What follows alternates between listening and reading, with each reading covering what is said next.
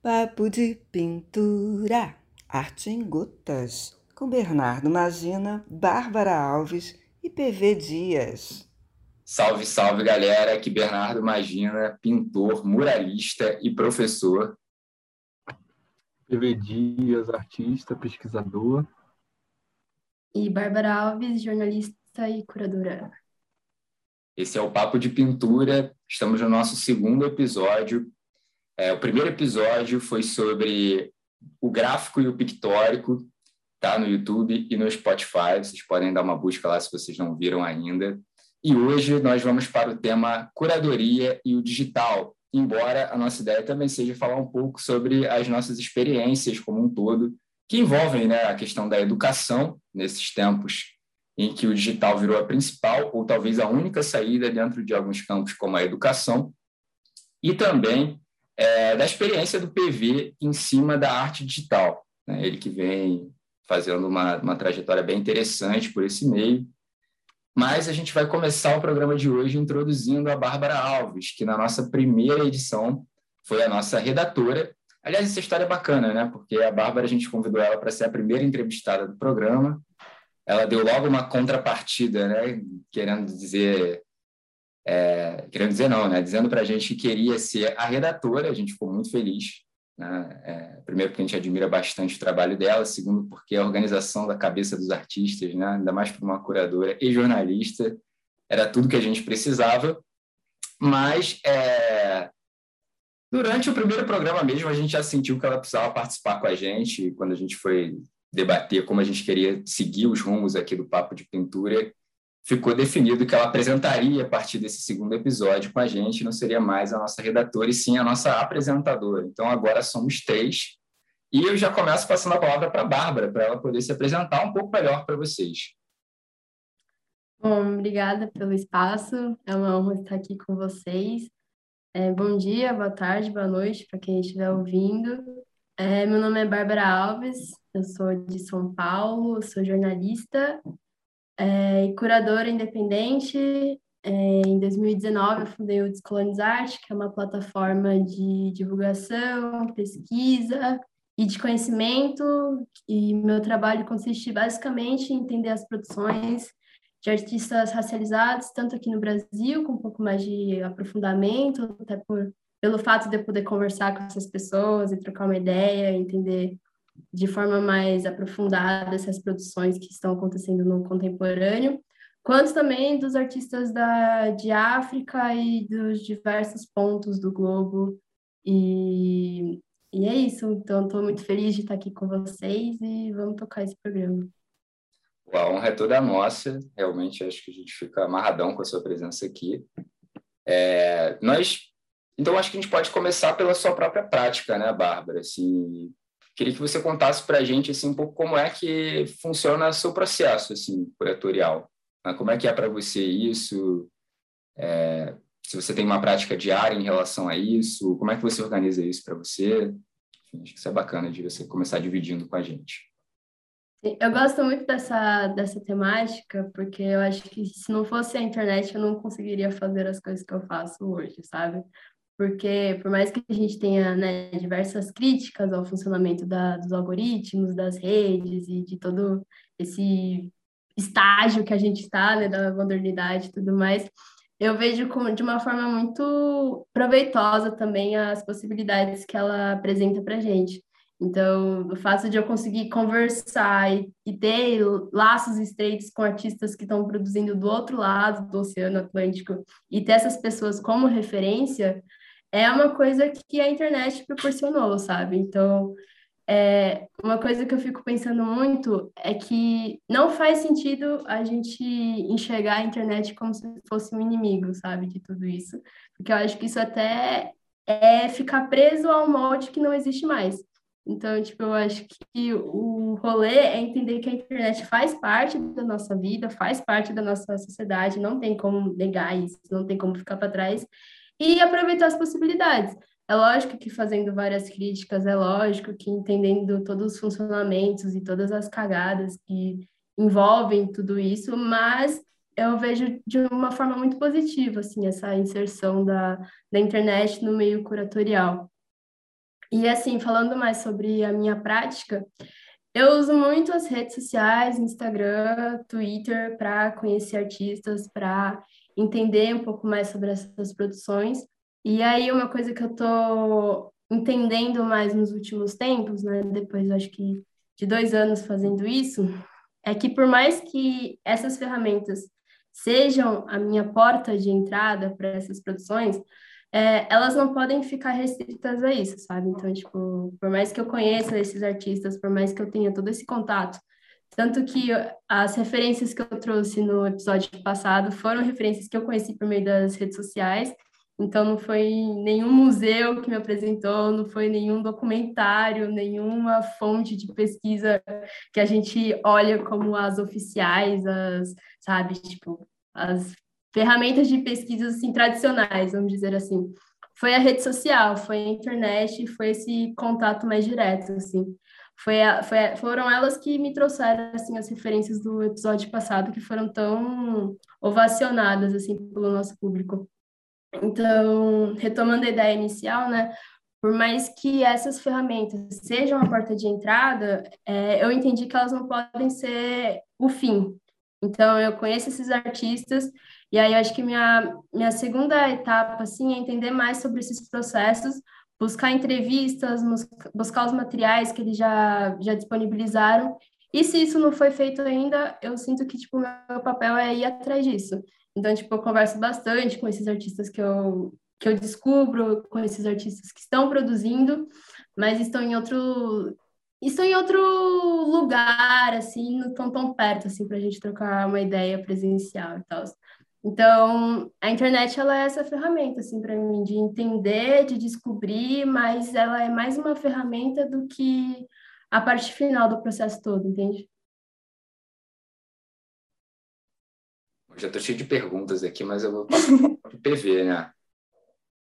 É, pô, assim, uma das coisas que a gente conversa e que eu, que eu percebo que, que há né, esse debate é, na internet, não sei se a Bárbara, queria saber a opinião da Bárbara e do Bernardo também em relação a isso, mas é, da, da, própria questão, né, que o pessoal chama da tictorização, né, das profissões e essas coisas assim, que fala, pô, o artista agora tem que virar um criador de conteúdo, etc, etc. Uma crítica muito válida às redes, assim, e eu, apesar de eu concordar com a Bárbara de, que eu acho que é isso, vai criticar a internet nessa altura do campeonato, assim, pô, 2022 vai ficar, tipo, não, vai acabar a internet e vai voltar o mundo analógico. Não dá, não.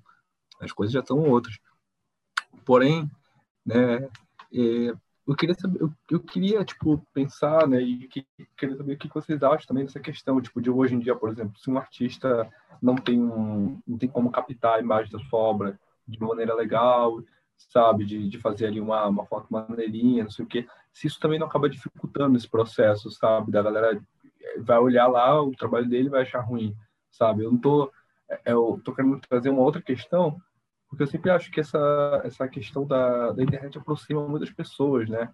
Aproxima, então, possivelmente é, é aqueles artistas que tu, tu, que tu indicaste e é, artistas que eu, que eu mesmo vejo, que, eu, que o Bernardo manda, que eu mando, e que, enfim, que a gente tá ali naquele corre de, de, de procurar referências e tal, tal, talvez a gente não conseguiria nunca nem achar esses artistas, mas talvez é, será que também outros artistas não ficam escondidos por essa produção, por essa essa, essa questão, sabe? É, eu queria saber tipo isso, assim, se vocês acham que é, a gente, enquanto artista, é, há, há, essa necessidade de a gente estar dentro das redes, né? Eu não estou dando minha opinião em cima disso, estou falando que, mas eu queria saber só a opinião de vocês em relação a isso, né? É, a gente precisa manter uma produção de conteúdo, precisa estar disposto nisso, né? Até porque é, por exemplo, até antigamente, até entrada de editais, etc, etc, tinha uma questão muito de trabalhos inéditos. E agora essa questão de ineditismo, meio que, o que, que é inédito, né? Tipo, tá ali fazendo a arte, já mostra ali, já mostra o processo, mostra não sei o quê. Então, é, eu queria, queria perguntar para vocês, assim, mais qual, qual, o que, que vocês acham de, de, já que a gente falou algumas coisas boas, mas de uma, umas coisas ruins nesse processo, sabe? O que, que talvez uhum da nossa vida enquanto artista e curador dentro desse processo é, digital, assim. Eu acho que É o que você falou, né? Você trocou numa palavra que eu acho que é essencial, assim, para esse debate, que é produção de conteúdo. E, assim, produção de conteúdo não é produção artística, sabe? Eu acho que tem essa diferenciação, porque realmente tem alguns artistas que se preocupam muito em como a disposição do seu trabalho vai ficar nas redes sociais. É lógico que isso é, é importante, isso é muito válido, mas eu acho que quando entra muito nessa lógica de produzir pensando na, na disposição e no, no funcionamento da rede social, e aí você vai ter que produzir praticamente toda semana, assim, uma obra inédita, sabe? E, assim, pesquisa, estudo, isso aí demora muito tempo, assim, então não, não é tão rápido que você vai ter a sua obra finalizada, a sua obra pronta. Eu acho que o que rola, assim, é, não é, tipo, ficar tão bitolado, assim, nessa lógica, assim, da rede, mas entender que o seu trabalho precisa estar ali. Então, beleza, você terminou uma obra, fotografa, fala, tipo, o nome da obra, coloca ali, tipo, os materiais que você usou, coloca, sei lá, essas coisas básicas que, mesmo sem rede social, você já precisaria fazer, sabe? Tipo, mesmo sem rede social, você precisa ter um catálogo dessas obras. Mesmo sem as redes sociais, você precisa nomear tudo isso, você precisa fazer essa ficha técnica, sabe? Então, tipo, eu acho que é mais essa preocupação de, catalog de catalogar, de entender a ficha técnica, de entender todos esses pontos, do que do que entrar nessa lógica maluca assim da rede social, porque aí beleza, se não é só uma foto, você vai ter que fazer rios, você vai ter que fazer, enfim, um bilhão de coisas, você vai ter que criar, sei lá, um bilhão de redes, você vai ter que fazer seu TikTok. E assim, o artista não tá ali para ser um produtor de conteúdo, né? Ele tá ali só para divulgar o seu trabalho. Então eu acho que o risco maior é cair nessa lógica maluca das redes sociais, saca? É, então, acho que aí vocês levantaram alguns pontos, né? Fico até em dúvida por qual deles começar. É, essa questão, vou começar pela questão do catálogo, porque é interessante a Bárbara falar dessa necessidade do artista catalogar as coisas, assim, né? Eu olho para gerações passadas, pelo menos para alguns artistas, né, de gerações passadas, artistas que às vezes já faleceram e que a catalogação não foi feita. Né? Uhum. Né? Assim, eu lembro quando o Orlando, meu falecido mentor, né, foi meu professor e tal, foi assistente dele, é, faleceu e, e, cara, a gente mexendo na mapoteca dele, assim, muita coisa que não estava catalogada, né? Então, hoje, você tendo essa... Quase que esse comprometimento com a rede social é um catálogo que vai se formando em tempo real, né? Embora é, vários artistas, acho que incluindo eu, não, posta tudo da produção.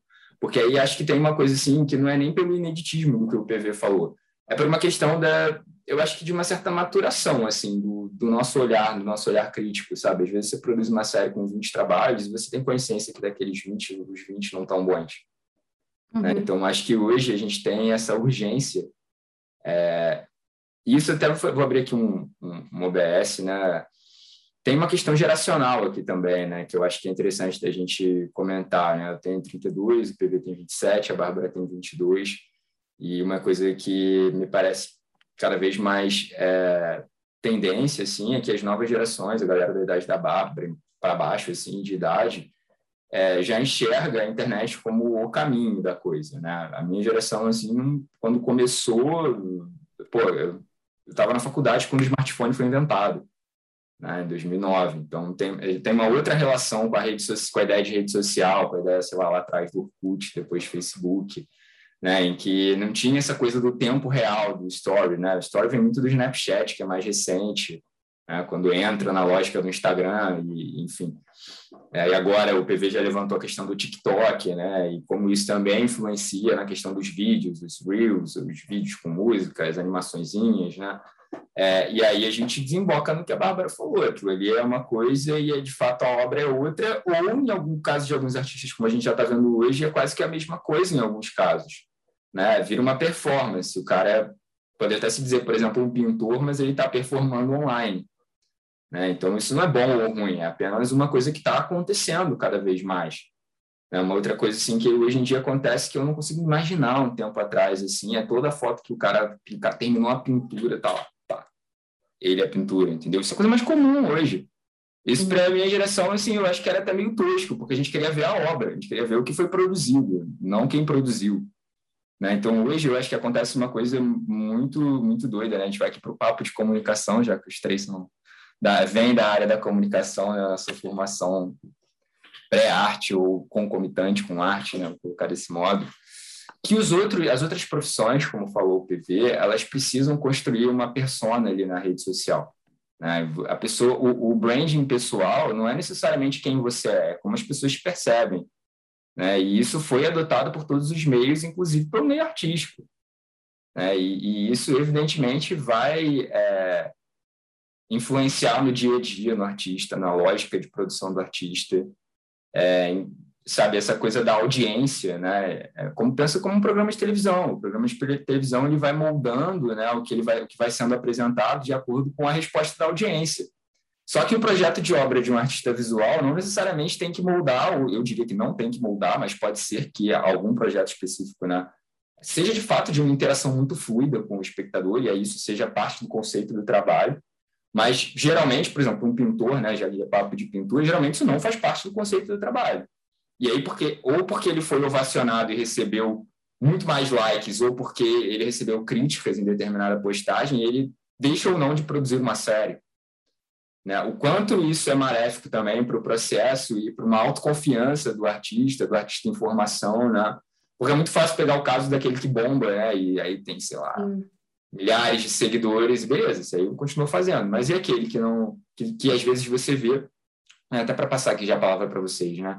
É, a Bárbara tem uma coisa que eu gosto muito assim na, na, pesquisa da Bárbara, que muitas vezes ela vem com artistas que têm ali 200, 300, 400 seguidores, né? Então eu já quero até passar a palavra já jogando uma pergunta para ela para depois ouvir o PV em cima disso também, né? Que é até que ponto o algoritmo influencia na sua pesquisa, né? Porque o algoritmo já é uma pesquisa né, do próprio uhum. Instagram, ele está ali selecionando o que que provavelmente a Bárbara vai gostar de acordo com o padrão que ela já consome, né? Na rede ela é uma consumidora. E aí chega ali uma pré-preparação para você, né? Foi até redundante aqui minha, fala, mas é isso mesmo, é uma prévia da sua preparação tá? é, para a sua pesquisa. E aí você tem que filtrar ou driblar aquilo, né? Então a pergunta é como é que você lida com isso? Como é que você dribla isso quando te interessa chegar além daqueles uhum. que estão falando para mais gente que evidentemente vão aparecer mais facilmente no seu feed, né? Sim, então, mas o, o segredo do. Eu vou até entregar o segredo aqui da, da minha pesquisa, que é ir além do que aparece no meu feed, entendeu? Então, tipo, eu vou, eu vou muito longe, assim, eu, tem dia que eu passo muitas e muitas, muitas horas e eu não acho nada, assim, sabe? E tem outros dias, assim, que eu fico, sei lá, duas, três horas e eu acho vários artistas interessantes e eu vou salvando para analisar cada um com mais detalhes, assim. Mas é, eu acho que o segredo, assim, é não ficar refém daquilo que o Instagram te mostra, sabe? Então, tipo, se você ficar só na, no seu radar de explorar e ficar ali na sua bolha, você não vai achar nada mesmo. Então, você tem que ir sempre além, assim, sempre além. E, tipo, isso não é uma coisa que vai ser construída do, da noite pro dia, sabe? Tipo, isso demora. E, tipo, isso gasta muito tempo, assim.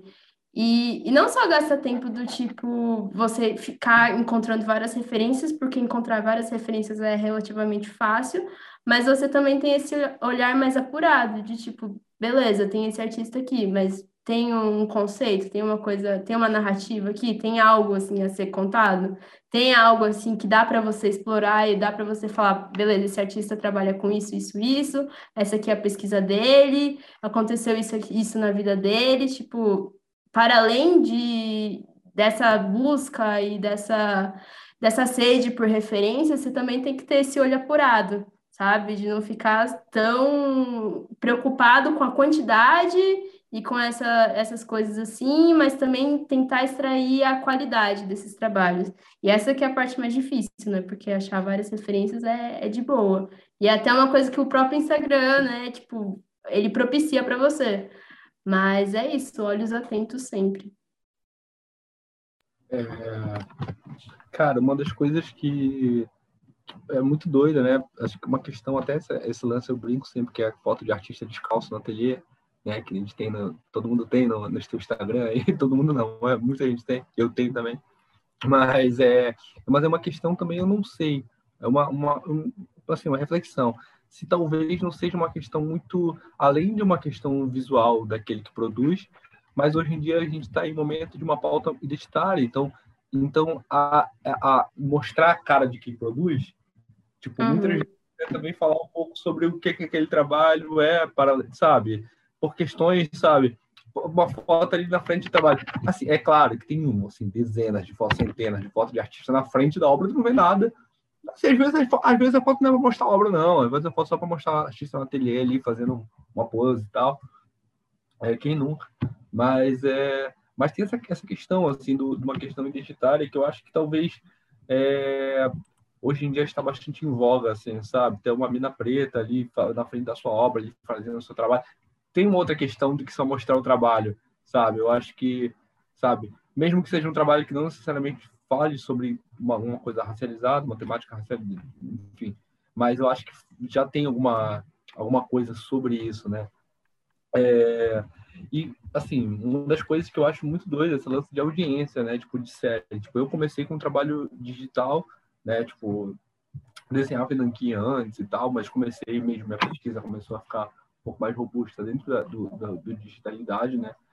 É, comecei a divulgar no Instagram, etc, etc. Foi lá que, enfim, consegui ter mais contato com algumas coisas, com outros artistas, com os curadores, com, é, com pessoas, assim, me, me ajudaram a somar também né, nessa questão da produção artística, mas eu sinto que muitas vezes foi frustrante para mim, mas eu, eu já consegui lidar muito bem com isso, mas eu ainda falo muito com meus amigos, assim, tipo, de, de sei lá, tipo, é muito doido, tu posta um trabalho, um trabalho ter centenas de likes, é uma, é uma coisa muito, muito boba, né, é óbvio que, que quem está me ouvindo pode falar, pô, mas isso é uma preocupação, mas assim, Cara, isso é um dilema que fica realmente na tua cabeça, assim. que fica, é, é tal como tu estás numa galeria, tu estás mostrando o, o teu trabalho lá. Aí tu passa na frente de dois quadros, um monte de gente bate palma, e tu vai pro outro quadro. Aí a pessoa olha só, ah, pode crer, vai, passou, tu fica um pouco num dilema ali. E é claro que a, a obra não deve ser moldada pela sua audiência, mas, querendo ou não, isso é um fator que mexe muito com a cabeça, assim. E eu, eu, tento, eu sempre tento falar isso muito com meus amigos, assim Sabe, meus amigos falam, pô, postei um trabalho legal, flopadão. Eu falei, cara, mas é isso. Faz, tipo assim, tu gostou desse trabalho? É isso? Tu, tu, tu acha massa? É isso? Tipo, tem coisas que eu sei que, pô, eu vou postar na minha rede social ali, tipo assim, eu vou postar porque eu quero postar e, sabe, hoje em dia o Instagram é quase um portfólio, apesar de que eu sou muito contra a ideia do Instagram no seu portfólio, mas ele é quase um portfólio. Às vezes tem um curador que chega para ti e fala, ah, o cara esse trabalho na exposição e manda o link lá no trabalho na, na, no Instagram, sabe? E é, é, assim, acontece, assim, já virou, já, já é, sabe? É, e para além disso, e eu, eu queria entender, né, eu queria que vocês acham, é, eu, eu, eu, tenho pensado sobre isso, eu acho que eu já é, eu tinha batido essa bola assim, com o Bernardo esses dias, é, mas, enfim, formalmente, se vocês acham se um engajamento, seguidor, tudo isso né, que a gente está vendo começar a valer, se ele vai ser uma legitimação real daqui para frente, assim, do trabalho de alguns artistas, sabe? A gente sabe que, a gente sabe, será que vai ser? Tipo, eu não sei, tipo, é uma questão. Se vocês acham que daqui a 20 anos isso vai ser uma legitimação, vai legitimar alguns artistas, ou vocês acham que não? Vai ser legitimado pela sua produção mesmo, sabe? Tipo assim, eu não tô falando eu acho, não sei, é uma, uma questão, não sei o que vai acontecer, sabe? Tipo, é, nem que eu não tô falando que eu concordo com isso, mas que eu não sei, que é o futuro, né? uma coisa que a gente não sabe como é que as coisas vão lidar daqui a alguns anos. Eu queria saber o que vocês acham, sabe? Se isso vai ter ou não. Vai, Bernardo. Tá, Bárbara. Você. Falamos junto, né? Então, pode ir, por favor. Ah, nossa, eu, eu vou falar enquanto formula, porque ainda não tenho uma, uma resposta certa, assim. Mas, assim, é, eu percebo, pelas minhas, né, pesquisas e tudo mais, que isso é, é muito uma pira dessa nossa sociedade aqui do outro lado do Atlântico, sabe? Então, tipo, todo esse continente americano grandão aí, a gente tem muito essa pira, assim, sabe? De, de redes sociais e tudo mais. Eu falo isso porque, tipo, eu vejo muitas, muitos artistas africanos fodões, assim, que estão expondo em vários lugares e eles meio que cagam, assim, para as redes sociais, tá ligado? E, tipo, o espaço deles já estão garantido, assim. E aí, às vezes, é muito doido, assim, porque às vezes eu posto uma referência de um artista que ele tem, sei lá, que nem o Bernardo falou, 400, 600 seguidores. E aí você vai pesquisar, assim, sobre a produção dele, sobre onde ele tá, e, tipo, ele tá estouradaço, assim, na Europa, tá ligado? Tipo, estouradaço. E aí eu fico, caraca, velho, deve ser muito bom você não depender das redes sociais para isso. E aí a gente traz aqui para, por exemplo, Estados Unidos. Estados Unidos ele já tem uma pira, assim, com, com números e como vai ser a disposição das fotos e tudo isso. E aí a gente reflete aqui na nossa realidade, que eu posso falar até com mais propriedade, por até conhecer as pessoas e ter essa proximidade geográfica e tudo mais. A gente é maluco também, sabe? Tipo, pelas redes sociais, como é que a gente vai fazer tudo isso. Tipo, mesmo quem não é maluco, é maluco, só que não assume. Entende? Então, tipo, tem essa preocupação de divulgar as coisas que faz, tem essa preocupação de entender como é que funciona. Tipo, tem toda essa preocupação. Então, eu, eu acho que não vai editar, eu acho que não vai editar, porque tem muitas coisas assim que acontecem em outros patamares, sabe? Que não dependem da legitimação das redes sociais, mas para uma cena que a gente está acostumado, que são de artistas iniciantes, artistas ainda independentes, que estão começando a sua trajetória e tudo mais, tipo, pega muito mais, sabe? Tipo, eu acho que essa preocupação toda de como vai, como, sei lá, quantos seguidores você tem, quem tá reagindo aos seus stories, quem são as pessoas que estão chegando até você, porque uma coisa que eu percebo também é que a rede social, ela traz muito uma sensação de você estar inserido na bolha certa. Entende? Então, tipo, se a pessoa X começou a te seguir, você, sabe, você acha que você tá mais inserido no, no rolê, não sei o quê. Eu acho que até a pandemia, assim, trouxe mais essa sensação, sabe? Porque as nossas interações ficaram restritas a isso. E aí, eu acho que para essa geração mais nova que está começando e está, sabe, nos primeiros anos dessa trajetória artística, que é uma trajetória bem violenta e, problemática em vários sentidos, essa questão da rede social, ela é determinante. Mas eu acho que a partir do momento que você conseguiu uma certa estabilidade, você conseguiu estar inserido no, nos rolês certos da arte, você conseguiu colocar seus trabalhos nos principais festivais e tudo mais, eu, eu acho que não, não tanto, sabe? Acho que ela, essa questão das redes sociais pega mais nesse começo. É, eu, eu acho que essa questão está mais no geracional mesmo, assim, sabe, Bárbara? Porque é o que eu estava dizendo na, alguns, minutos atrás, né? A questão da relação com a internet com a de cada geração. Né? Se for pegar, por exemplo, lá os professores do Parque Laje, é, somos mais novos, então o pessoal que está acima de mim, um ou outro, vai ter uma rede social um pouco mais movimentada e os caras têm, a maioria deles, né, uma carreira assim dentro dos parâmetros que você está colocando.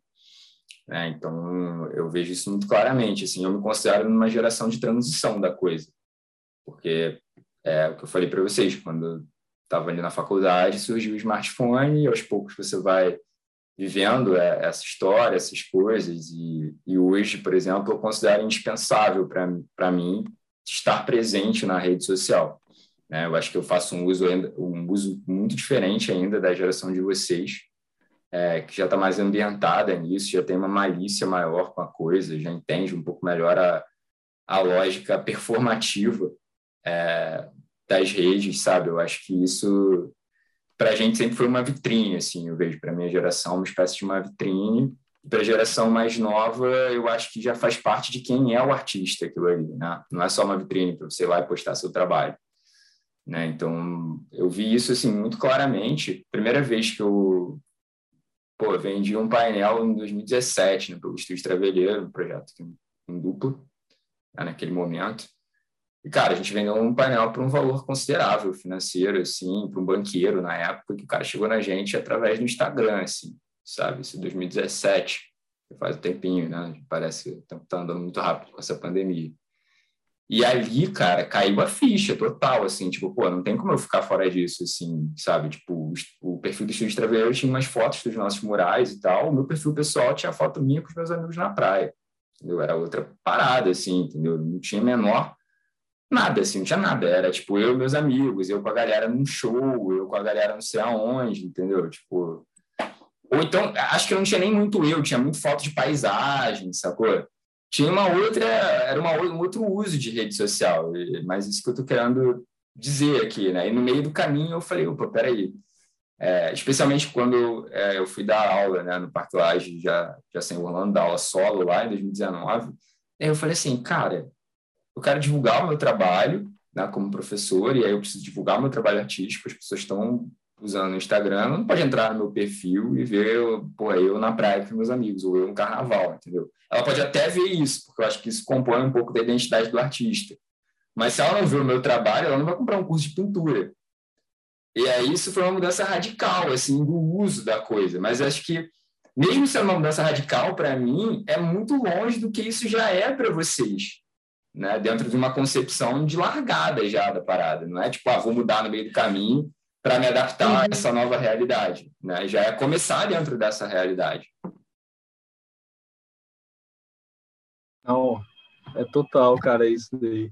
E tem uma, uma questão também muito, muito engraçada nas redes sociais, né? Tipo, muito doida aí, que é tipo assim, tem, por exemplo, existem artistas que já são consolidados, independente de redes sociais, consolidados, artistas que sabem também lidar com redes sociais, mas são artistas boladões, assim. É, se uma pessoa dessa te compartilhar, tu vira a aposta dessa pessoa. Então tu fala assim, pô, ali, aposta de fulana, ou fulano é PV Dias, vamos supor. Ou não sei o que, sabe? Tipo assim, fulano... isso é muito doido, né? De como, como essa relação agora tá assim, tipo, virou uma outra coisa, sabe? Porque ao mesmo tempo que, sei lá, tipo, a, é, é as pessoas estão ali, as pessoas também não querem ver o dia inteiro. É, assim, isso daí independe também. Não tô falando que isso vai, tu vai ter que mudar o, o, o que tu faz enquanto artista por isso. Mas a pessoa tem o artista, a pessoa quer ver como o artista acorda, a pessoa quer ver o bom dia do artista, a pessoa quer ver o, o estúdio do artista, o dia do artista. Sim, tudo porque a galera se aproxima de alguma forma com aquilo dali. E, de fato, é uma aproximação com, com ali com, com uma, uma questão interna, uma, uma subjetividade do, da pessoa, sabe? Quando a pessoa ali, tipo, ah, eu tinha, eu tinha muito medo também de, ah, eu, quando, quando eu comecei a postar coisas no perfil e tal, eu falava assim, não, não vou postar essa foto com a minha mãe, não. Porque eu falei, cara, porra, eu sou eu, minha mãe, é minha, minha rede social, vou postar, tipo. É, pessoa, e é muito doido como tem pessoas que se interessam justamente por isso. Aí quando eu vou lá, pinto minha mãe, eu pinto alguma coisa, a pessoa, pô, pode crer, agora eu fiz uma relação com isso. E, tipo, é, é interessante, sabe, que, que isso que já existe essa, essa possibilidade. E, e, e, tipo, enfim, assim, então uma, uma é sempre uma, uma questão também, tem uma, e tem uma lógica de bolha muito, muito engraçada, né, de a gente olhar e de, e de pô, de olhar e falar assim, ah, pô, quem é fulano? Pô, fulano segue, se fulano segue ele, então, pô, é um artista. Eu imagino que deve ter isso. Eu já, eu já conheci pessoas que meio que pensavam dessa maneira, e eu já me peguei de alguma uma hora pensando nisso, assim, de, pô, pessoa aqui, eu vou ver quem é a pessoa no Instagram. Aí, pô, fulano de tal, pô, curador de série, tá seguindo fulano, pô, tá curtindo as coisas. Então, teoricamente, rola uma legitimação, sabe, dentro daquele espaço, que é muito estranho. Eu percebi isso também quando rolou, quando quando pessoas também começaram a me seguir, tipo, quando saiu a primeira matéria falando do meu trabalho, e daí eu percebi que eu, já rolou uma legitimação, sei lá, porque falando, pô, vi lá fulano de tal seguindo, sabe? É, eu vi é, a pessoa X te seguindo, então a pessoa viu meu trabalho, mas para além do meu trabalho, ela via que era legitimado por um perfil que me seguia, sabe? Coisa que sem antes da digitalidade talvez não aconteceria, né? Isso é muito muito esquisito, assim. Para mim, eu que sou artista que trabalho com visual, né, depois eu perguntar a relação até do, de vocês também, com, com, seu, com as suas profissões, a Bárbara contou um pouco da dela, Bernardo, enfim, também que está dando aula agora online. Mas eu que trabalhava com suporte digital, eu comecei a trabalhar com realidade aumentada, com esse tipo de coisa, para mim foi tipo assim, porra, tô, tô feliz, né? Pô, pra caramba, assim, sabe? Tipo, foi isso, porque eu acho que é uma, uma coisa assim às vezes é um pouco frustrante, às vezes tu fica meio com, com os dilemas na cabeça e tal, mas eu tento não me agarrar muito nisso.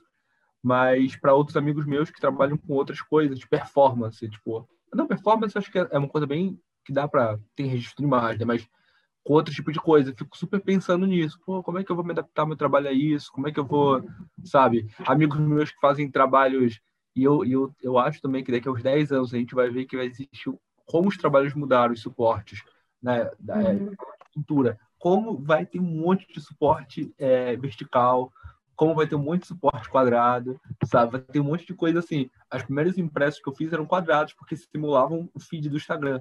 Né? Eu participei de uma exposição, coloquei impressos quadrados, 150 por 50. fazendo isso. Mas eu acho que daqui a alguns anos a gente vai perceber de como isso mudou muito. Porque um artista que pinta um muralzão em horizontal, não tem como eu conseguir botar assim no Instagram de uma maneira legal isso. Eu acho que isso pode ou consciente ou inconscientemente pode mudar as produções assim. Acho que daqui a alguns anos só que a gente vai conseguir ver isso com mais clareza. Eu tenho até uma pergunta para você, porque é, você está no Rio agora, né? E aí você teve a sua primeira individual e tal, e assim, eu nunca vi uma obra sua ao vivo presencial. Mas aí você lançou aquele filtro no Instagram, que aí, tipo, é muito. Eu fiquei, eu fiquei assim pensando, caramba, tipo, isso aqui é muito uma forma da obra dele estar perto de mim, sabe? Porque, tipo, por mais que eu não possa ir no Rio ver a sua individual e, e olhar uma obra sua presencialmente, tipo, eu tenho como, tipo, abrir meu Instagram e ver uma, uma obra sua perto de mim, sabe? Tipo, a partir do filtro que eu acho que já é um outro estágio do. Porque, beleza, tem o, o, digital ali, tem o Instagram ali, tem o feed, mas eu abrindo o filtro, eu consigo ver a coisa se mexendo, sabe? Tipo, perto de mim e eu posso simular o ambiente em que essa obra está. E aí eu queria perguntar para você como é que foi essa recepção e, e como é que você sentiu, assim, partindo do público que te acompanha, sabe? Tipo, usando esse filtro e, e enfim, como é que foi essa é, sei lá, até a ideia para fazer isso, saca? Cara, é uma coisa muito doida, assim, porque uma das coisas mais legais que eu, que eu gostava muito de, de fazer parte do digital, né, antes de eu fazer os fine arts, antes de fazer impresso, era que vira o eu, eu sou, sou, de Belém, né, mas, enfim, tenho amigos no interior do Pará, tenho amigos do Pará inteiro, quase. Então, muitos amigos meus estavam lá em Belém e falavam, pô, muito legal, curtiam o trabalho, e pessoas que não eram amigos mesmo, e que estavam lá e tal, e tinha com um menino, uma menina ali que, que se interessava no meu trabalho e via uma identificação no meu trabalho e conseguia ver o tra meu trabalho no feed, sabe? E para mim um dos maiores desafios era pensar um trabalho que eu pudesse aproximar que as pessoas, porque eu trabalho com intervenção, né, mas que as pessoas pudessem intervir as suas paisagens também, sabe? Na, com as suas escalas, com os seus modos, é um trabalho quase que conjunto com a pessoa, porque para mim é o meu trabalho.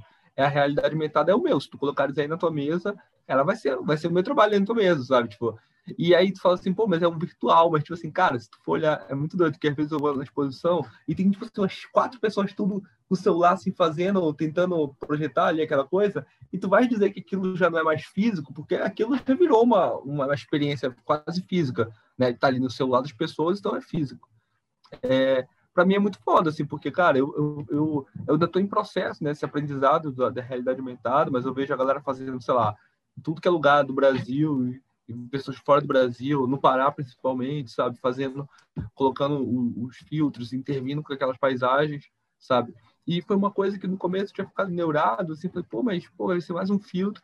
Mas depois eu fiquei pensando, cara, é literalmente o, o assim, é quase que literalmente a forma que eu intervenho nas paisagens, que é uhum. sobrepondo, né, uma figura 2D, uma animação 2D em cima de uma fotografia, de um vídeo, etc. E quando uma pessoa faz aquilo, ela está meio compondo comigo ali também o cenário, sabe? Ela está adaptando a minha arte à sua, à sua paisagem, né? ou a minha intervenção. Então aí vira uma outra coisa, mas é, pô, é uma, uma experiência muito massa, assim. Agora eu tô experimentando várias, várias coisas, assim, sabe? Em realidade aumentada. Tanto é, eu quero experimentar agora com pintura também, essa possibilidade. andei conversando com o Bernardo também isso, a gente vai, vai desenrolar isso mais para frente sabe pensar forma que esses dispositivos móveis assim a gente consegue intervir na paisagem com eles, sabe? Uma parada que eu tenho pirado muito nisso, assim. Eu acho que o, o suporte deve servir a gente também, sabe? Eu acho que a gente tem que aproveitar esse suporte. É, aí eu falo, mas se acabar o Instagram, eu falo, ah, aí acabou o filtro. Mas, tipo, é A gente parte para outra, foda-se. outra, é, pô, já aprende outra coisa, assim. É isso, pô, se a, se a tela tá ali, se a tela é, não, mas é foda que até pode estar na casa de alguém, né? Mas é isso também, tem coisas que não necessariamente. É, sabe? Eu nem acho que vai acabar o Instagram também, né? Mas, enfim, a gente só tá situações hipotéticas aí. Né? Pode mudar segunda-feira. É, foi só, é verdade. Ele acaba por um curto período. Verdade. Pô, mas assim, foi muito bacana ver você falar isso, cara, essa, toda essa, essa questão aí porque a lógica que você usa para a realidade aumentada é a mesma lógica que eu uso para os sites específicos, para as instalações, assim, para Porque a arte urbana, e não necessariamente só a arte urbana, né? a arte pública e, e, e a pintura sobre arquitetura, né? que eu acho que é o, uma onda assim que eu tenho vivido nos últimos cinco anos, basicamente, muito profunda, né, de, de mergulhar meu trabalho nisso, ou pelo menos boa parte do meu trabalho nisso, é, que sempre foi isso, foi lidar com o lugar, né, o set específico é isso, você produzir a obra para aquele lugar. Então, eu acho que você, a sua relação, né, com, com esse trabalho que a Bárbara mencionou, é um pouco a relação que eu tenho com a arquitetura, eu tenho que olhar para ela para propor alguma coisa. Eu não posso chegar ali e falar, olha, vou fazer exatamente isso, porque aí vai ter uma quina, vai ter pequenas, pequenos detalhes ali, ou grandes detalhes, né, ou grandes é, estruturas, vou colocar dessa forma, nem detalhe, né, grandes estruturas, que vão exigir que eu pense de acordo com elas. Né? O, o penúltimo trabalho que eu apresentei no Parque Laje, por exemplo, foi ano passado, fez um ano agora, foi o de Cosme, Damião e Dom. Né? Foram três painéis no um sobre a piscina e os outros dois lá atrás, no fundo da piscina. Então, eles estavam dialogando com toda a experiência de espaço daquele lugar. Só podia ter sido bolado, quer dizer, ele pode ser instalado até em outros lugares, mas ele foi bolado pensando na experiência do colher, a palheta de cor para se inserir no casarão e na floresta. É, tem toda uma relação com a experiência de quem está entrando naquela arquitetura, que é a mesma coisa que a experiência de alguém que está entrando na sua, na sua exposição via Instagram, que foi o caso da Bárbara, né? Tipo, ela viu provavelmente seus trabalhos aí no Instagram, pode até ter dado um passo além ter entrado no site da galeria para ver um pouco melhor ali como um slideshow, a coisa e tal. Mas quando ela bota o filtro na sala da casa dela, ela tá é como se você tivesse projetado aquilo para entrar no meio específico. Só que o meio específico ele acaba se adaptando a qualquer lugar, né? porque o meio específico é o digital, o digital pode simular qualquer lugar.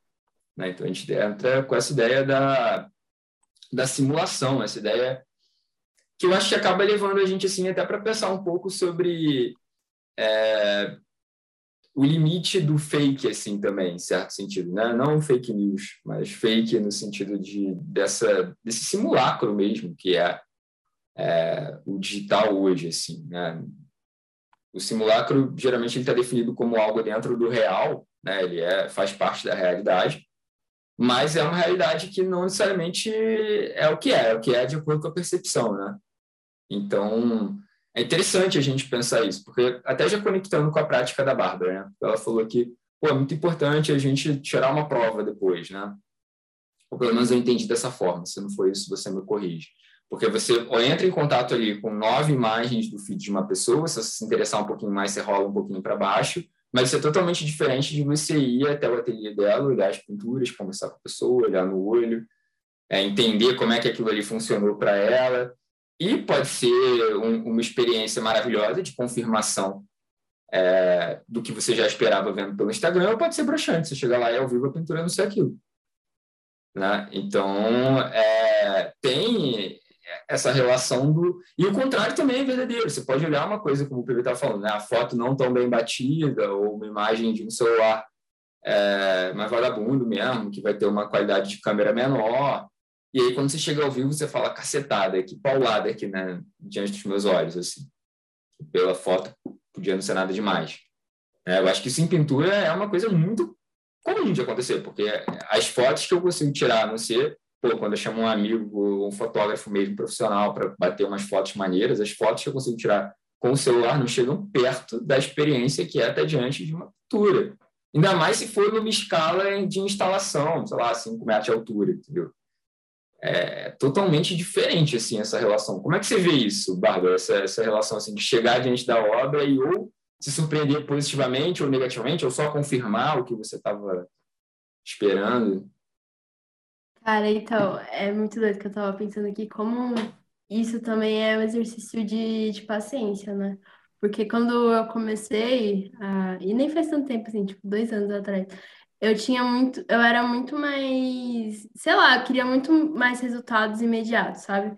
E aí, com o tempo, eu fui entendendo que, tipo, não, preciso ter mais calma, preciso analisar com mais paciência, porque às vezes o que você vê na, na, na foto também é, sei lá, um, um fragmento da pintura, sabe? Então, beleza, tem esse fragmento aqui, o que, que eu consigo extrair dele, sabe? Então, tipo, é muito um exercício de ter calma e, e o que eu acho muito foda é que o Instagram é uma coisa que ele me ajudou muito, por, por ele ser uma rede muito visual, ele me ensinou muito a como exercitar o olhar para ver algumas obras, sabe? Então, tipo, eu acho que em livros e coisas do tipo, eu teria muito mais uma coisa técnica, no sentido de ler muito mais e ver muito menos. E aí, como eu estou nessa prática diária de ir atrás e ver, abrir feeds e várias coisas do tipo, prime... o meu primeiro exercício, assim, é o exercício visual. Então, é, tipo, é muito de bater o olho e entender a dinâmica das coisas ali, como as coisas estão dispostas.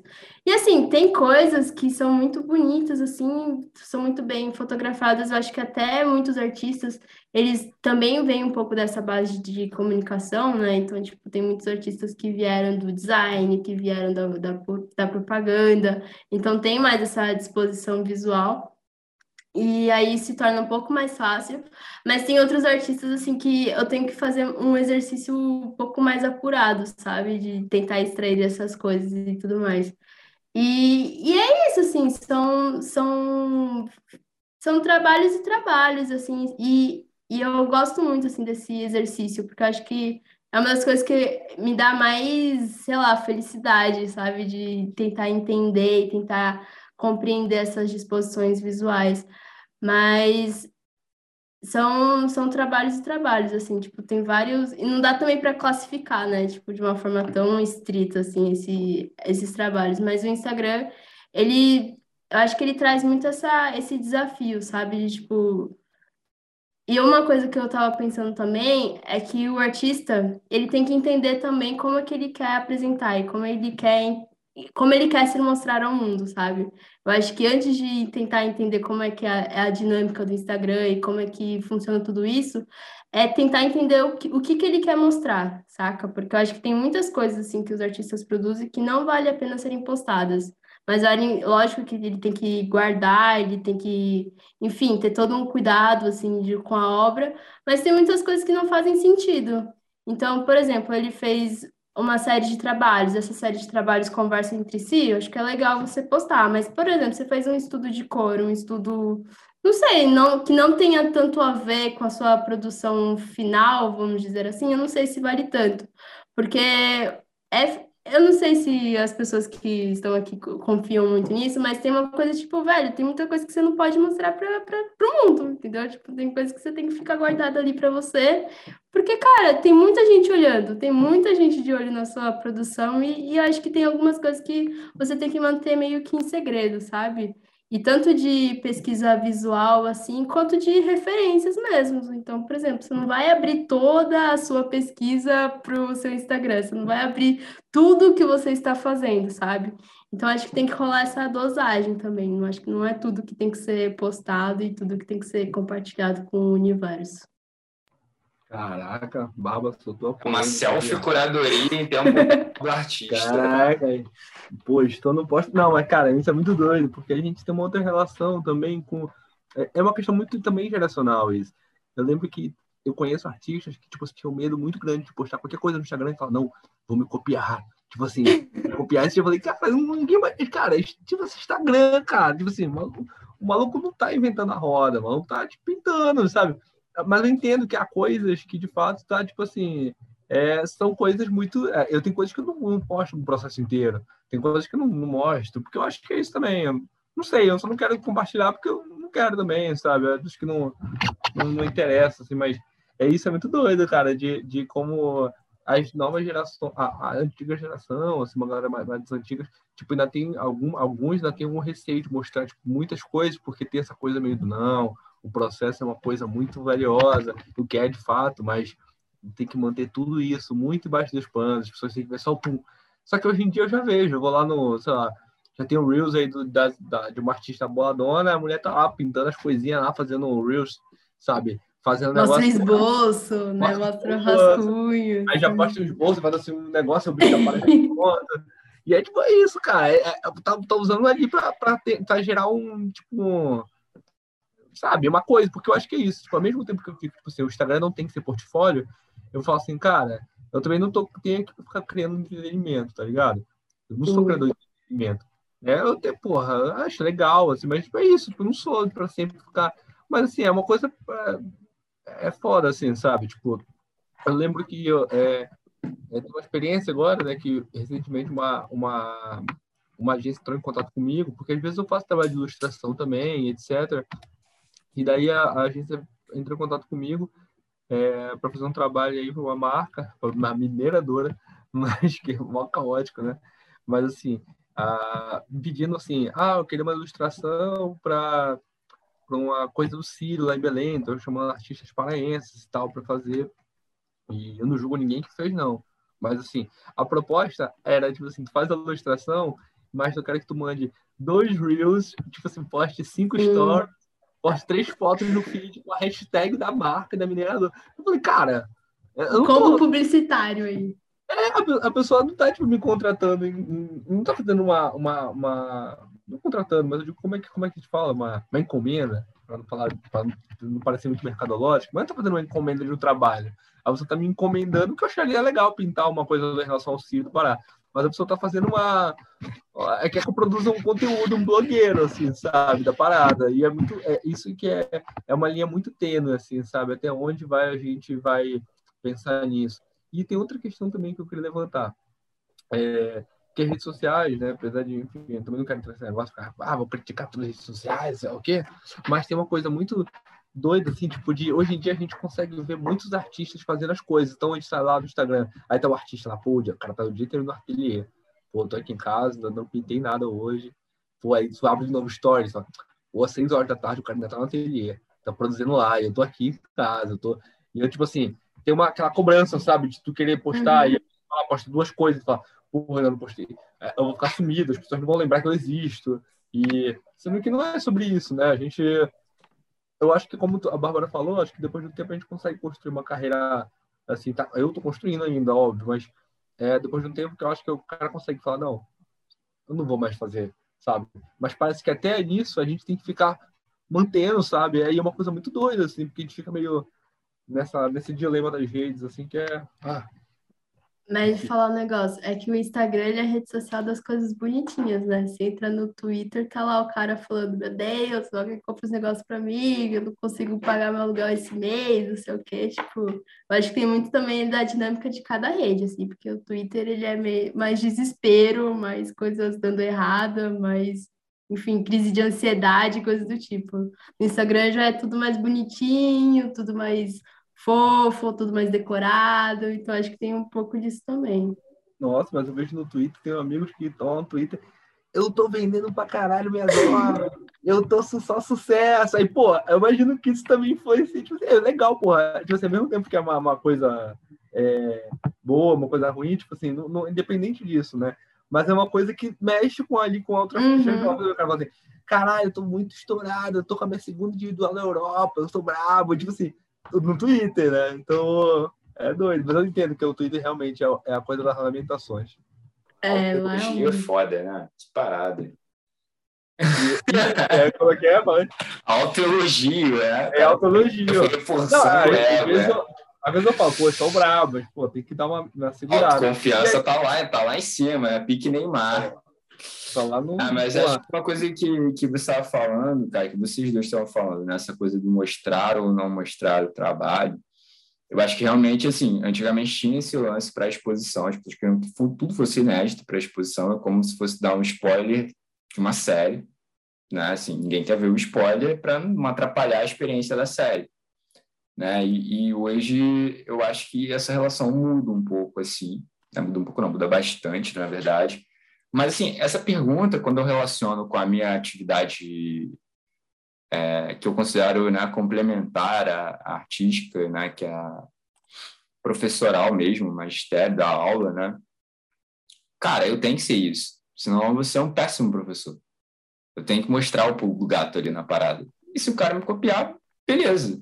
Eu estou mostrando para ele um pensamento. O que ele vai fazer com aquilo é problema dele. Na verdade, é problema meu também, mas me interessa que ele crie as próprias asas e vá embora, entendeu? Então, assim, pô, dou aula de corpo para uma galera. Eu quero que o cara aprenda aquela lógica e coloque dentro da poética dele, desenvolva aquilo ali, consiga lidar com aquilo ali muito bem. E, e, não sei, já me fizeram essa pergunta, não né, publicamente, mas assim, trocando ideia, tipo, ah, você, pô, muito dentro da ideia do capitalismo mesmo, né? Pô, tá criando teus próprios uhum. concorrentes, né, nesse sentido. E, assim, é isso. Se for para pensar nessa lógica, é isso aí mesmo. Mas não, não sei, para mim sempre a relação com a educação sempre passou pela generosidade, né? Para mim não faz o menor sentido eu estar ali dando aula para passar pela metade. Não faz, realmente, para mim seria um problema ético né, nesse caso, assim. Mas entendo que a rede social não está ali para ter um, uma finalidade didática. Ela pode até ter, mas ela não foi criada para isso. Ela não está sendo usada para, não está sendo pensada como negócio para isso, porque ela é um negócio. Ela é de empresas, né? Ela, ela, as redes são de empresas. Né? Elas são criadas para dar lucro. Elas não são criadas porque a gente acha elas bonitinhas, né? Então essa, essa, essa linha tênue que o PV estava falando, né? Tipo qual é o limite entre o criador de conteúdo e o, e o artista, eu acho que simplesmente não existe mais. Assim, a partir do momento em que a gente tem uma conta ali, a gente está assumindo que a gente é criador de conteúdo, que a gente está jogando o jogo do neoliberalismo. E é isso. O neoliberalismo quer que você faça exatamente isso que você está fazendo. Assim, isso não é um julgamento crítico, até porque nós três estamos dentro dessa. Né? A gente vive no Brasil neoliberal. Essa é a realidade. Né? Então, é, como é que a gente lida com isso, mantendo uma ética pessoal? Talvez seja essa a pergunta, né? Até que ponto você quer mostrar da sua vida, ou até que ponto você quer construir esse personagem fidedigno a você, né? Ou, ou o que, que você quer mostrar desse personagem, ou dessa faceta de quem você é, uma faceta sua, né?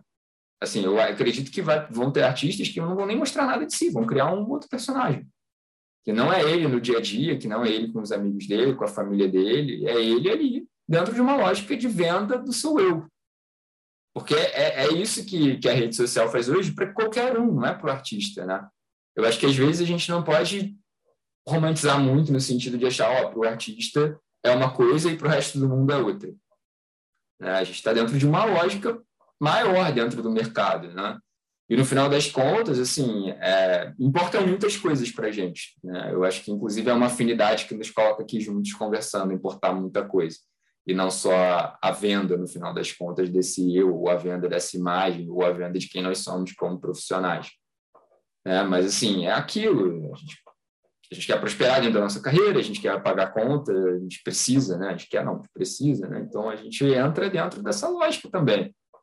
Né? Assim, eu, eu vejo meus amigos da minha geração assim que trabalham em outras áreas que não demandam, é, o que conseguem ter uma independência maior em relação à rede social do branding pessoal, né, nesse sentido, que o cara não bota nem, o cara, só, o cara é advogado, o cara não bota nem no perfil dele que ele é advogado. Ele bota a, a frase de uma música da banda que ele gosta, entendeu? Isso não faz a menor diferença no trabalho dele. Entendeu? Assim, para a gente faz diferença. A gente tem que se apresentar ali, o nosso cartão de visitas. Então, mesmo a gente não querendo e tendo problemas com isso, a gente está lidando também com um portfólio.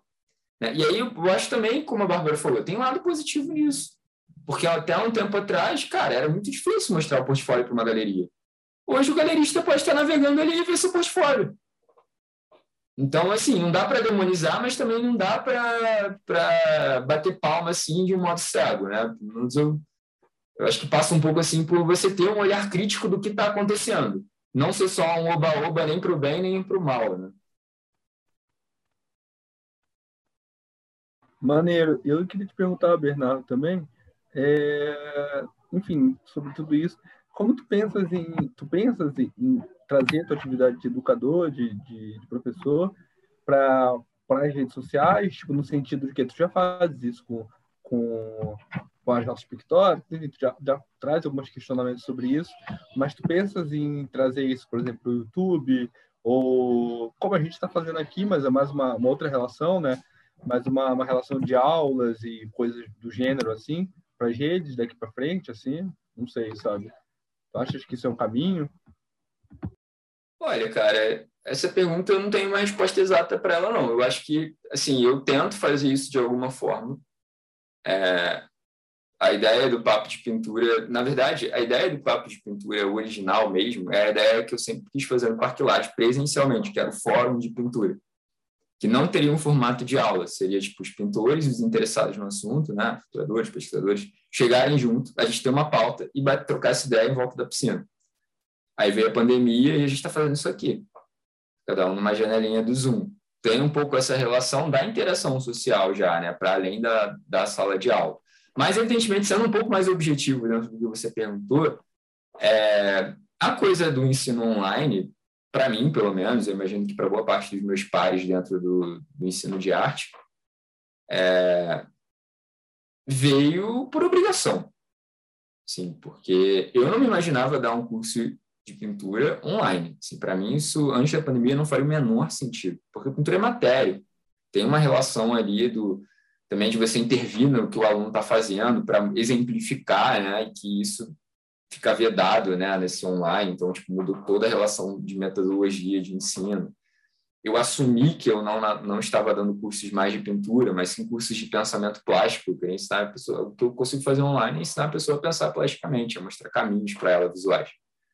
Ensinar a pintura mesmo, de fato, e, e, usar as questões ali muito em si, eu até consigo passar alguma coisa, mas é, pensar o processo do artista é muito diferente de dar um tutorial, né, cara? Eu acho que para um tutorial o YouTube é perfeito talvez até melhor do que uma, alguma aula presencial.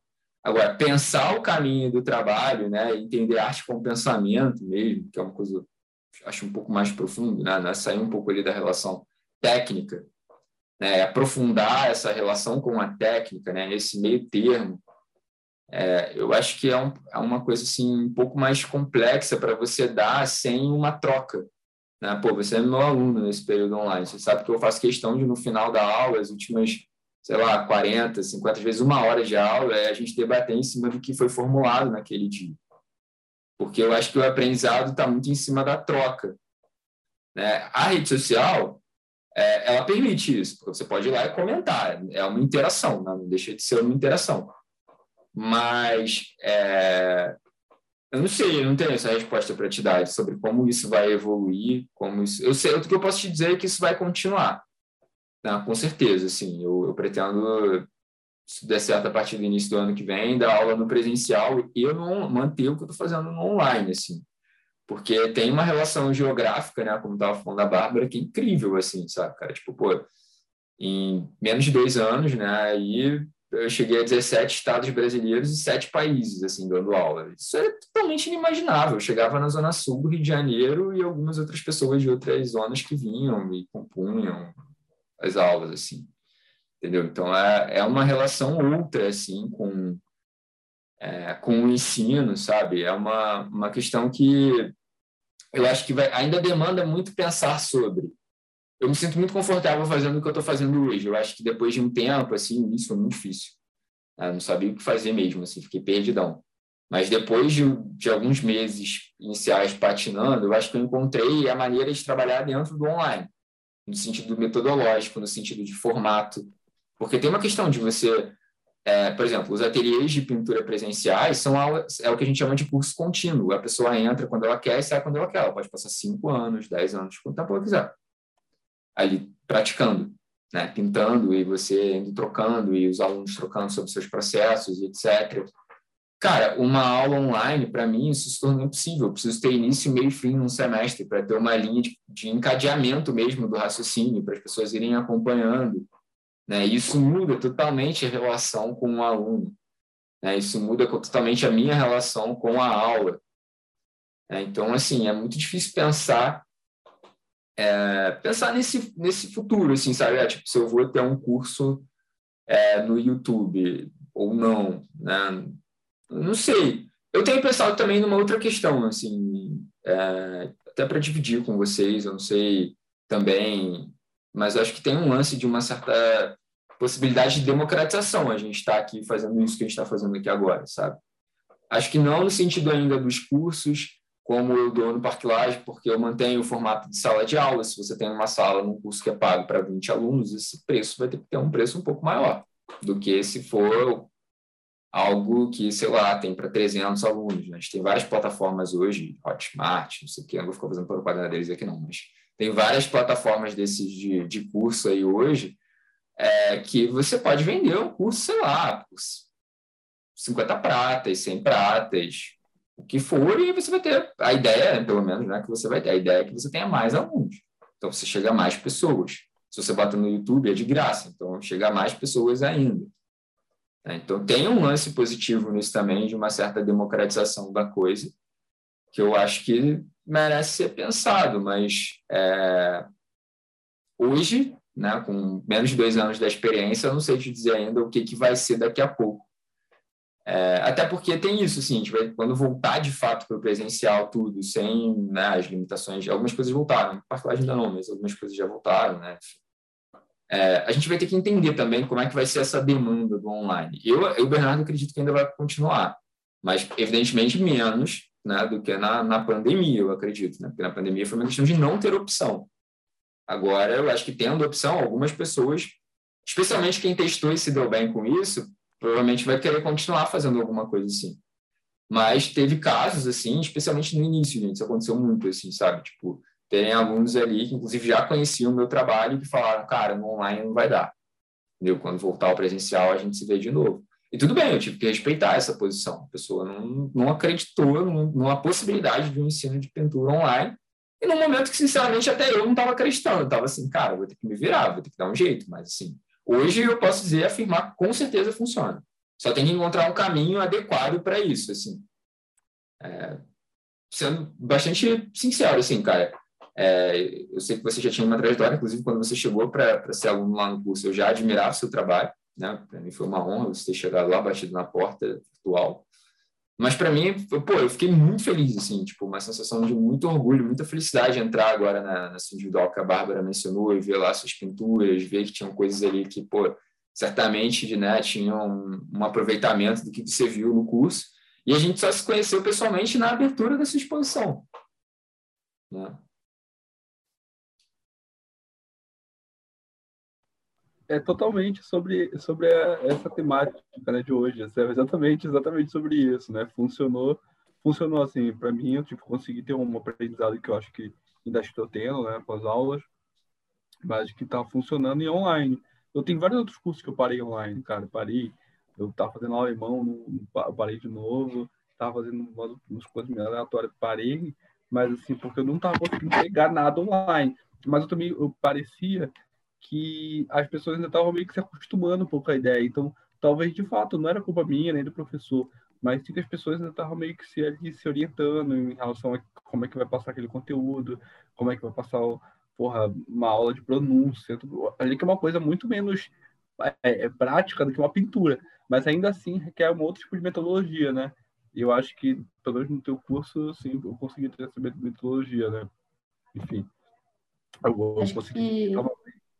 Acho perdão. que o que pegou muito, assim, que essa opção não foi uma opção, né? Então, tipo, a gente teve que ir para o online e acabou. E aí tava todo mundo muito, muito em choque, né? Porque além de ir para o online, a gente estava num contexto muito caótico e não sabia se a gente estava com Covid ou não, assim, enfim, todo aquele caos, não tinha vacinação. Então, o jeito que essa transição foi feita foi de uma forma muito violenta com a gente, né? Então, acho que não tem como cobrar muito essa perfeição toda de, de imediato. Mas ainda bem que agora tá tudo voltando ao, entre aspas, normal, e logo mais a gente está no presencial, conciliando com o virtual. Com certeza, sim. Eu queria fazer também uma pergunta, assim, para vocês. É, até eu acho que influencia bastante na, na questão da educação também, mas acho que relaciona um pouco com o que a gente já vinha conversando é, até então. Assim, uma pergunta até que veio da Mari, né, que faz o Coriformador junto com o PV. Ela mandou pelo Instagram, então, né, que a, a pergunta para levantando essa bola aqui para vocês, que ela estava falando muito sobre a ideia, né, quando você é, você entra numa página de alguém, né, não necessariamente só no Instagram, não, tá? Essa, acho que essa pergunta transcende Instagram, mas eu estou trazendo ela como a Mari fez e como eu entendo aqui o tema né, do, do, do nosso podcast de hoje. É, a ideia de um estilo na rede social, porque a pessoa ali não vai ter condição de, em, às vezes, menos de um minuto, 30 segundos, conhecer você como um artista, todas as frentes, tudo que você pesquisa, tudo que você trabalha ela vai ver ali aquilo, né? As nove imagens, se se interessar mais um pouco, rola um pouco para baixo. Então, muitos artistas se preocupam muito fortemente nesse cenário com a ideia de ter um estilo claro ali. né? para que o olho bata e diretamente seja associado a você. É, e ela falou que ela sente uma pressão muito forte em relação a isso. Né? E aí isso vai esbarrar na educação, justamente porque dentro da sala de aula eu fico ali muito querendo tirar os alunos da zona de conforto. Tirar zona, da zona de conforto muitas vezes é fazer algo longe do que você estava fazendo anteriormente. Né? E aí, saindo da sala de aula, eu acho que isso na prática e no processo do artista, cara, o artista pode ter várias frentes. Na própria exposição do PV, que hoje está aqui como nosso objeto de, de fala sobre, né? Ele tinha ali as pinturas, tinha as intervenções sobre paisagens, as intervenções sobre as fotografias lá do Fidanza, de arquivo. É... Então, assim, é, você tinha ali pelo menos três séries diferentes, né? Fora o trabalho de realidade aumentada, que era uma quarta vertente. Não tem como mostrar tudo isso de uma vez em nove fotos, assim, de uma maneira complexa mas ao mesmo tempo a gente saca né, que, que dentro essa ideia do estilo ela é como se fosse a ideia de uma marca né? voltando aqui para essa relação com, com o capitalismo né, o liberalismo e tal é a relação de uma marca é, você tem os pontos de identidade de uma marca que são fundamentais constar em tudo né tá lá no manual da marca então como é que é essa relação para vocês assim para a Bárbara e como é que você sente isso nos artistas que você vê e para o PV, se você sente essa Eu acho que o PV não, né? Eu acho que a pergunta para o PV não seria se ele sente essa pressão, não, porque eu acabei de dizer que ele não sente. Ele tem frentes diferentes no trabalho dele. Isso sim, mas, mas você, vou falar. Como é que você vê isso? Vai, PV, fala tu. Não, é, cara, eu, cara, sinto total, cara, que é isso. Não, mas eu entendo, sabe por quê? Porque é uma coisa que eu, eu só que eu sinto já por uma, por uma questão. Muitas pessoas falam que eu tenho é, que assim que eu desenvolvi uma coisa que eu sempre quis enquanto ilustrador mas enquanto artista é, parece que são duas coisas diferentes mas enquanto artista eu tenho muito medo disso que é o estilo esse negócio de ter teu estilo próprio quando alguém fala pô PV eu vi aquele negócio lembrei sabia que era tu eu fico meio porra legal mas eu fico putz não sei se é tão legal assim não porque é justamente isso assim eu, se um dia eu fizer uma outra coisa que ainda tem na minha linha de pesquisa, mas que não atenda a essas questões de traço, ou que não tenha cores fortes, ou que não tenha uma, uma outra relação, isso independe do digital, né? Mas é basicamente isso. É, muita gente vai, tipo, vai olhar e vai me cobrar disso, vai me cobrar uma coisa que eu criei, tipo assim, sabe? Uma, uma prisão que eu próprio criei em torno de mim. Porém. Mas na sua é exposição é tinha trabalhos nesse sentido. Sim, assim, total. Tinha. Mas assim, por isso que eu falei. Não, mas, mas, na minha opinião, você sentiu menos. Você vai até ter sentido a pressão, mas você sentiu menos. Porque ali você já tinha trabalhado que você estava fazendo uma paleta mais sofisticada no sentido de alterar, né? De você criar nuances. Não que a paleta é, da ilustração não seja sofisticada, né? Acho que vou me corrigir aqui nesse sentido. Mas assim, alterando aquilo que você está colocando como um estilo, você já estava fazendo apresentando publicamente para o mundo ali, né? Pode até ter rolado uma pressão, mas você conseguiu lidar com ela. Não, consegui. Eu acho que não estou fazendo assim, só para quem está ouvindo, quem está vendo, né? A gente está falando da exposição de Desarmonia, que está aqui no Rio de Janeiro, vai ficar até dia 26 de novembro, na Galeria Simone Cadinelli, de onde eu estou fazendo parte, lá na, na minha primeira individual. Mas, é, cara, sem fazer uma rasgação de seda, senão, mas foi exatamente quando eu entrei no Coliforma que comecei a ampliar um pouco o meu escopo sabe, visual dessa, dessa coisa, assim, né? O Coliforma também é um curso no Parque Laje, que o Bernardo leciona, e foi uma coisa que, para mim, me ajudou um pouco de sair dessa zona, assim, sabe? De não precisar fazer muitos traços, enfim. Porque eu vejo muito amigo meu, cara, no Instagram, assim, então, no Instagram, falando assim, nossa, mas eu não tenho um estilo próprio. Então, quando a pessoa entra no meu feed, ela não vai entender que é uma lógica de brand, assim, sabe? E que eu, eu, eu acho que eu consegui fazer, mas foi meio inconsciente e que às vezes eu tenho medo de sair dessa prisão. Por exemplo, eu tô com uma pintura aqui que eu falei, cara, não quero que esteja traço. Aí eu falei, pô, mas eu não sei, será que eu não faço traço? E aí, mas por quê? Sendo que eu só trabalho com traço? E tem toda uma questão que talvez cursos, enfim, aprendizados te tensionam a fazer isso.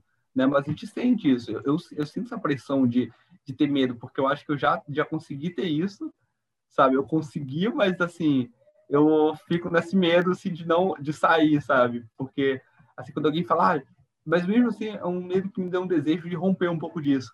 Quando alguém fala que ah, isso é muito tua cara, eu já fico, então eu quero logo fazer uma outra coisa que não vai ser minha cara agora. Mas eu já ouvi até de curador, assim, de mostrar trabalho, o cara fala, mas cadê a cor desse trabalho? Eu falei, Pô, mas esse trabalho não, não quer ter muita cor e tal, que é uma outra lógica. enfim, eu uso muitas cores fortes, etc, etc. Mas, enfim, aí, Bárbara, aí vai só falar que eu compartilho isso daí. Quem compartilhar, quem for artista também que estiver ouvindo, você não está sozinho. Todos nós sentimos essa pressão. Mas eu gostei muito dessa última fala porque ela me levou a pensar em duas coisas, né? Tipo, primeiro, como uma exposição individual, tipo, eu não fui nessa exposição, mas o Bernardo foi, eu acredito na, nas impressões dele.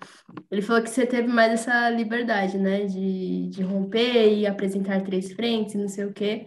E talvez isso não aconteceria se fosse no Instagram, né? Porque, assim, no, no físico você tem essas liberdades, né? Tipo, de explorar mais coisas e tudo mais, porque não vai ter uma necessidade de aprovação imediata do público, sabe? Então você desenvolve ali aquelas peças e você fica ali de boa porque é você com elas mesmo. Mas aí quando você vai compartilhar isso com o público, meio que as pessoas já estão esperando alguma coisa. E aí isso vem até de uma outra conversa assim que eu tive com o Bernardo uns tempos atrás, sobre como o estilo é uma coisa que aprisiona, sabe? Então, tipo, por... e isso vem muito forte, assim, na rede social. Então, beleza, você tá ali, você é um artista iniciante, vamos supor, você tá trabalhando com uma sequência de, de uma lógica pictórica e tudo mais, e as pessoas acham aquilo muito bom. Só que, tipo, aquilo é um estudo, entendeu?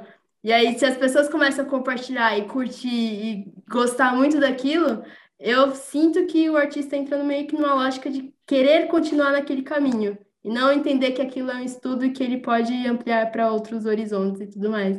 Então é, é meio perigoso também, tipo, como o Instagram e como as redes sociais também interferem no caminho do artista nesse sentido, sabe? Nossa, muito. Mas enquanto, mas tem essa coisa, essa coisa da ilustração te traz uma coisa assim de, pô, é legal, pô, enquanto ilustrador, que alguém te chama e fala assim, pô, PV, eu queria uma encomenda de um trabalho de, de uma capa de um disco, sei lá o que, mas eu queria com o teu estilo tal, não sei o que. É, é, interessante quando alguém fala isso, tu fica feliz, fala, pô, legal, então tem um existe um estilo. Eu nunca, na hora que eu tô fazendo, eu não penso muito nisso, mas é uma coisa que inconscientemente trava. Mas é isso, total, cara. Às vezes, por exemplo, eu sei que tem trabalhos que eu postar lá no Instagram, eu tava postando muito colagem uma época dessa. Eu falei, cara, não tem nada a ver com o meu feed, não tem nada a ver com o que eu faço, com o que eu posto, né, que eu tava fazendo antes. E vai rolar um estranhamento, sabe? Mas é isso, é tipo, jogar, falar, ah, é isso também, eu faço isso também, sabe? Tipo, é se arriscar, assim, de falar, olha, eu faço isso, eu vou tentar fazer isso agora, eu vou tentar, tipo, me interessar por essas questões aqui, porque, enfim, gente é artista, a gente quer fazer várias coisas, né? A gente quer, a gente quer ir por várias frentes, a gente quer fazer e o estilo realmente, cara, é uma coisa que aprisiona igual, assim, é, é muito doido, assim, é uma, é uma faca de dois gumes total, assim, eu acho que o e a rede social, como tu falaste, Bárbara, te, te estica muito a isso, cara, porque tu vai no, vai no perfil do ilustrador, principalmente, né, tu vai olhar o feed tá todo muito organizado, com as obras muito perfeitas, com a paleta de cor muito igual uma a outra, porque se o cara fizer alguma coisa diferente, tipo assim, a galera meio que não vai mais, sabe, hum. vai responder com likes aquilo meio, meio pesado, assim. Galera, eu acho que a gente podia, nesse momento, fazer nossas considerações finais aí sobre o tema. Né? O papo está muito bom. Gostei bastante aqui dessa troca hoje. Bárbara estreando com o pé direito. Pô, muito maneiro mesmo. É... E acho que a gente podia fazer as considerações finais mesmo sobre essa questão digital e e até dentro da, daquela, daquela onda visionária do PV, né, do que, que a gente podia terminar falando um pouco do para frente, né, do que, que vocês esperam.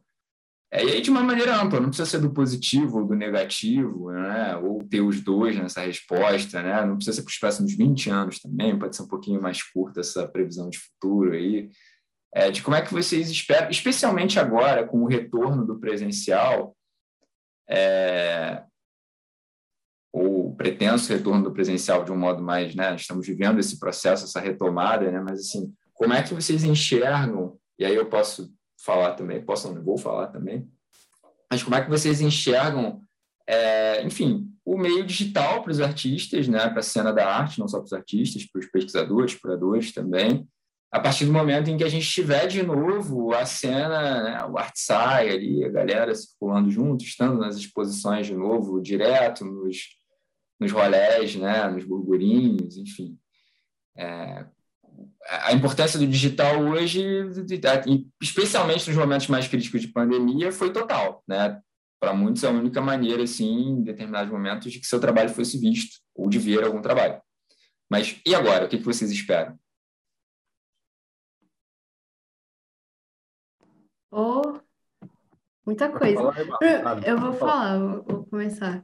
É, vai voltar as coisas, né? Vai voltar as exposições, já estão voltando, né? Então, tá tendo várias exposições legais aqui em São Paulo, mas eu ainda acho que as redes sociais são uma forma de você ter contato com coisas que não estão perto de você, sabe? Então, eu ainda defendo o uso das redes sociais para conhecer artistas e conhecer coisas que não vão chegar tão fácil para você, pelo menos enquanto várias coisas do, do cenário do mercado da arte não mudar. Porque o mercado da arte ele tem tipo, uma visão muito restrita sobre o que é a produção negra. E aqui nós somos pessoas negras, né? E por mais que isso não seja, é, sei lá, a razão inicial desse podcast existir, mas ele é um tema que perpassa até pelas nossas experiências e por nós estarmos falando sobre arte.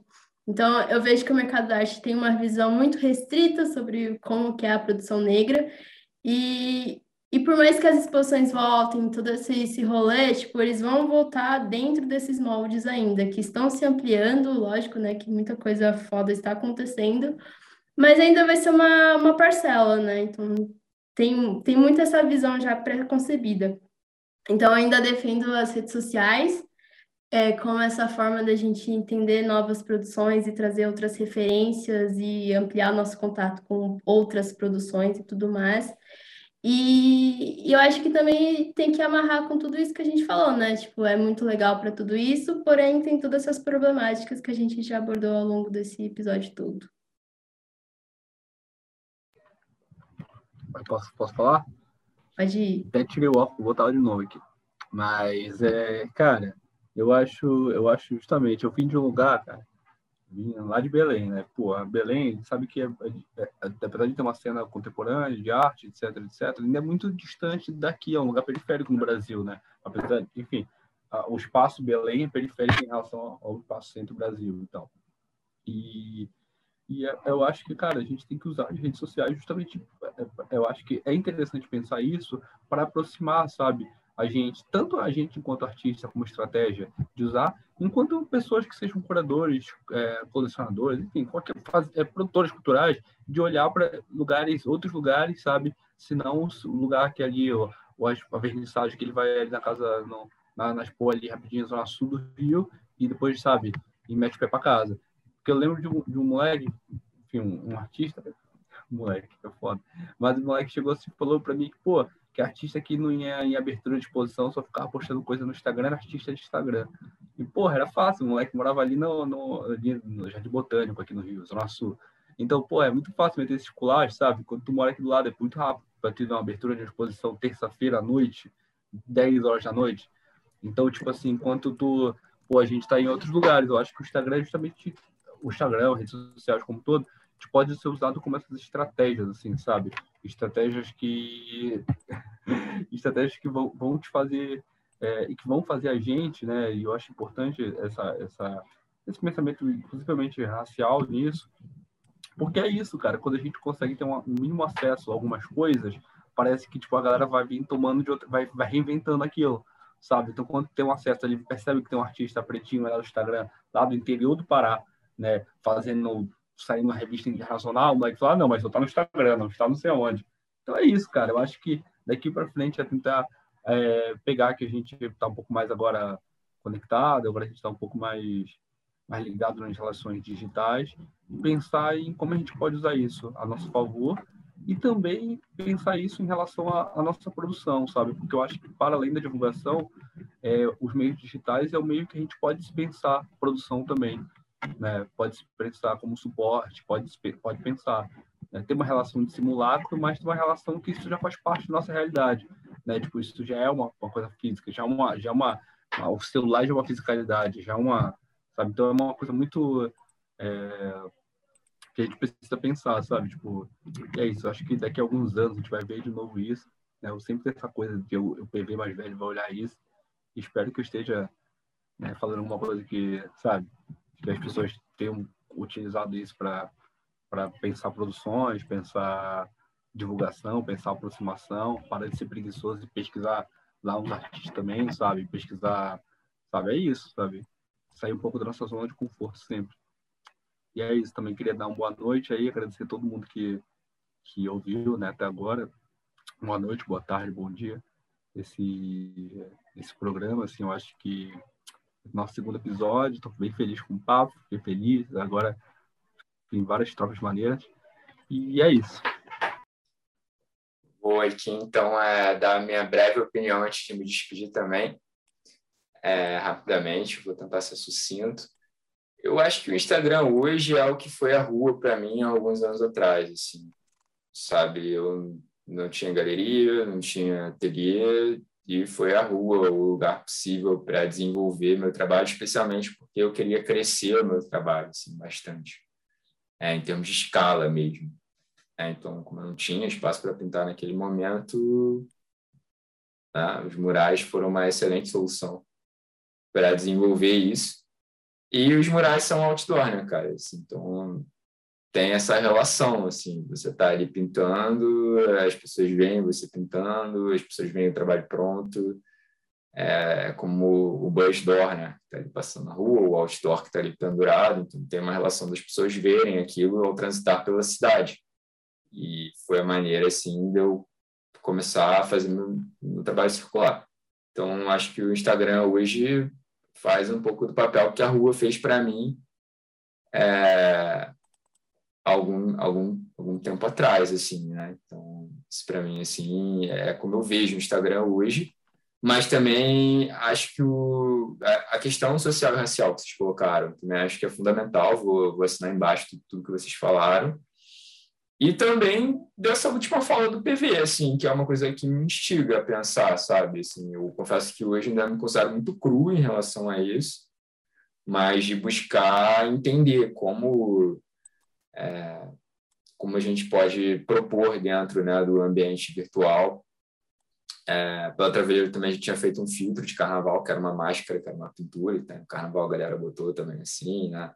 assim como, sei lá, o filtro da, dos personagens do PV dançando, mas, assim, eu acho que, por exemplo, a realidade aumentada mesmo, assim, de uma coisa, né, pode ser muito mais do que isso, né? Acho que hoje já existe tecnologia até para mais do que isso, mas, assim, eu acho que os artistas ainda não têm, de fato, é, uma prática consolidada nisso, ou uma aceitação consolidada disso. Acho que hoje a gente ainda está num caráter mais experimental dentro do, do, circuito artístico, assim, de uso dessa, disso tudo como suporte. Né? O próprio NFT, que dá um episódio à parte, por exemplo, também, é, é um mundo né, assim, pra, de, de discussões sobre esse assunto e sobre tudo de específico que vai sendo criado em torno disso, que a nossa concepção antiga, pré-existência disso, é insuficiente para analisar. Né? Então, é, é isso. Vou encerrar minha fala aqui. Quero agradecer mais uma vez é, quem está aí com a gente, quem está ouvindo a gente, agradecer, evidentemente, a Bárbara PV pela oportunidade da troca, né? sempre. É, e ansioso já para o próximo episódio. Beijo grande em todo mundo. E Bárbara, é sua vez. Ah, só tenho a agradecer meu primeiro episódio aqui de forma ativa. Estou muito feliz com todas as reflexões, com todas as colaborações que nós fizemos de forma conjunta. E é isso, até a próxima.